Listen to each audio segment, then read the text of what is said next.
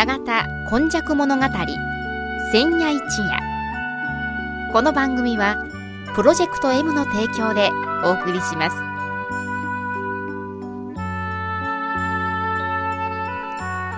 神戸は港があることで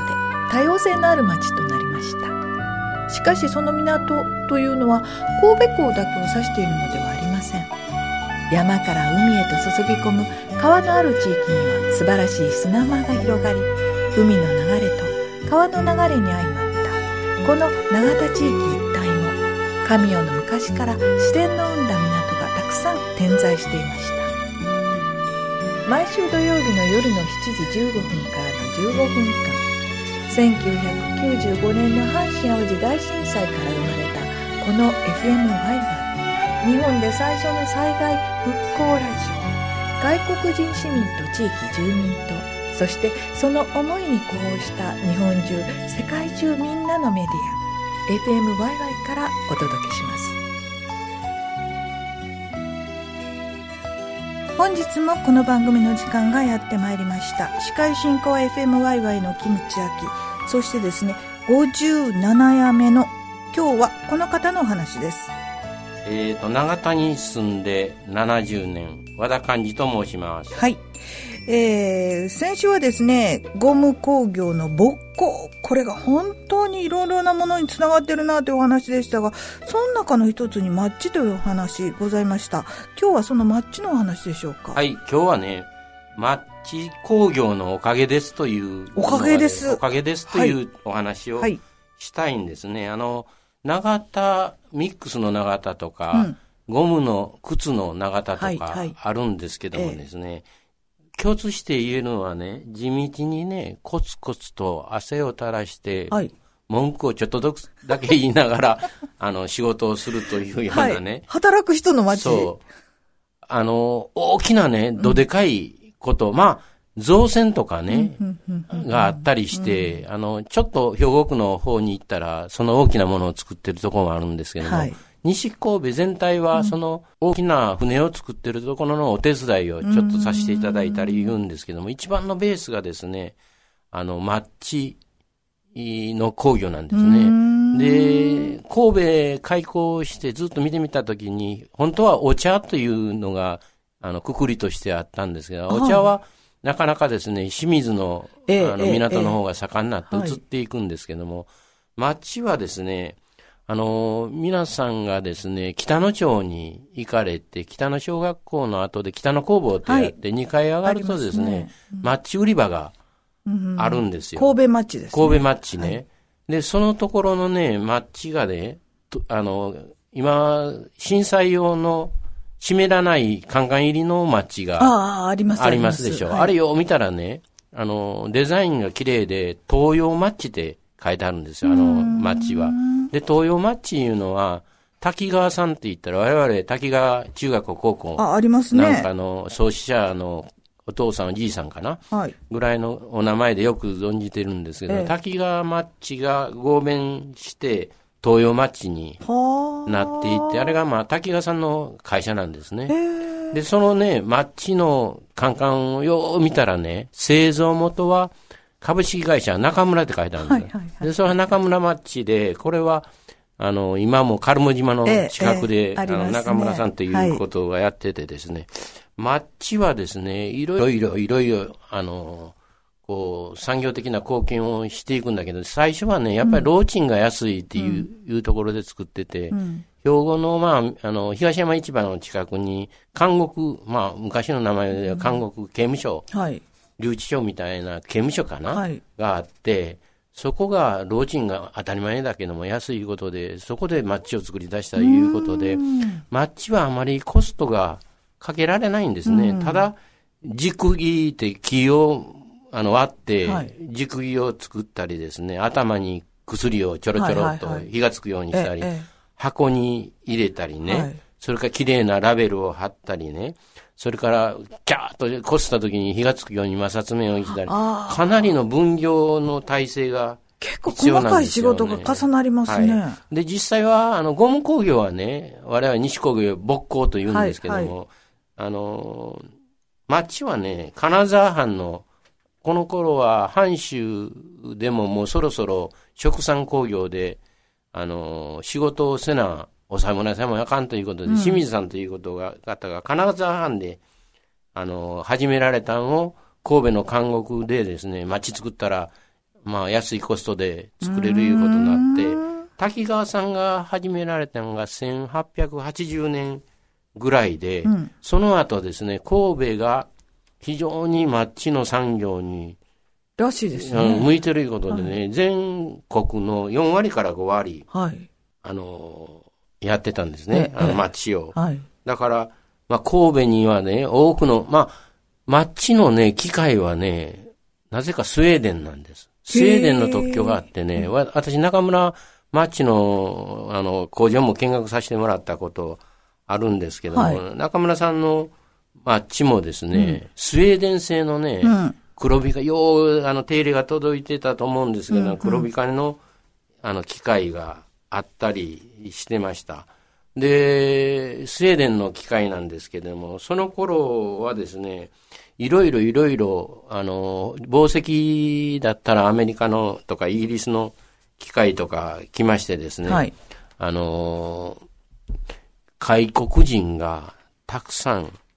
やってきていますと、いうことでですね、で、マッチはね、一番ね、産業の元になったような、この前、ゴム工業の、あるいはそれ前の繊維、はい、金棒なんか作った時に、マッチをやってた、あの、女子とか、会社の人はよう働くから、はいそれは繊維に来てもらったらいいなと。で、繊維に来てもらったらいいなと言いつつ、戦後は、あの、鐘紡は、あの、焼けてしまって、神戸に戻ってこなかったんだけど、その後、あの、工員さんは残ってると、それが、あの、ケミカルシューズとか、いうふうに、そういうことなんですか。流れていくわけですね。はい。はい、だから、マッチいうのはそういう元になってるということとですね、もう一つ僕が、あの、これをまとめながらね、そうじゃないかな思って一つ気がついたんが、うん、例えば繊維の金棒が土地を選んだ時に、神戸は水がたっぷりですというのをお話してましたけどね、もう一人のつの要素としてね、この西神戸の良さで旗とね、うん、そうかなと思ったんが、日照り。日照り？あの、日光のこう強さはい、長さ。ええ。あの、ああ、日照時間ですか。日照時間。というのはね、はい、私、あの、子供の頃ね、南の方、カルモ島の方に野球をしに、あの、グラウンドがないもんだから、空き地行っとったんですね。はい、その時に、そのあたりにね、町の熟議の乾燥する広いところがあるんです。え、あの、なんかあの、小魚を干すみたいな。そうそうそう。あの、の棒棒をね、むしろかなんかの上にね、引いてね。ええー、そんなことするんやで、プーンとしてね。はい。はい、で、あれ、大変な作業やけども、うん、こんだけマッチ引いてあったら野球できひんなと 思ったりしたもんですけどね。なんで乾かしとったか言ったらね、はい、あのあたり、そら、僕、カルモ島行ったらね、日焼けするぐらいに日照りがいいんですね。はいはい、というのは、あそこ前、昔プールがあってですね、あの、海水の別にプールじゃないんだけども、ええ、海に近いですから、はい、あそこで一日泳いだら、真っ黒焦げになるぐらいの日が強いんですね。はい。それと、マッチの産業がね、え、あの、西神戸で、あの、盛んになったというのを考え合わすとですね、僕、今まで神戸の水、西神戸の水、うん、井戸の水と思って、伏流水思ってたけどね、もう一つ誇誇りに思わないかんのが、日照時間とか、日の当たるところ、はいはいはい、それはね、あの、やはり、大陸から、あるいは朝鮮半島から、四国から、九州から、沖縄とか、あの、奄美の列島とかね、選ぶとか、から人がやってくるのは、やはりですね、この産業があるフラットな土地であるのとですね、やはり気候がそうですね。えー、というのがね、この街を勉強しててですね、街を干してて、干すに、あの、適切な街やったというようなことでね、非常にそこの辺のところがよく分かったんですね。それからもう一つね、あの、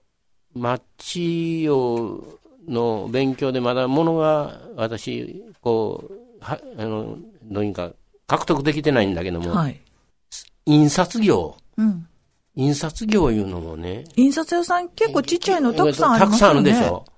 なんで西神戸にね、うん。僕の友達も印刷してるところがありますし、はいはい。私の家の近くにも神戸港みたいな、あの、古い老舗の。雑誌を出してる印刷会社もあるし、はい。え。割合友達でもおったしね、うん。あれなんでこんなに印刷がね、印刷いるんかも出たら、実際はマッチのレッテル、ベッテルいうか、あ。あれ見たら、印刷業いうのは、ものすごいあれ綺麗ですわね。集めてる方もーコレクター多いです。多いでしょ。はい。で、デザインも素晴らしいけども、あれはむかなり高度な、こう、色付けとかデザインしてるから、うん。印刷が発達したんは、これもあるかなと。まあもちろん靴なんかのね、箱に印刷するというのもあるんだけども、なんか一番こう込み入った手作業に近いマッチのこのレッテルみたいなやつがあるかなと。大きさも様々ですし、ね。それと私たち思ったら、はい。ある時期はマッチがね、宣伝のツールで、テレビがあんまりない時代は、えええあの、あの、お店で何か買ったら、私とこまた来てねで、マッチをえはい。もらってた、わりみたいな。名刺代わりに時代があってですね、はい。なんか、広告塔みたいな、広告技術みたいなもんでもね、うん。マッ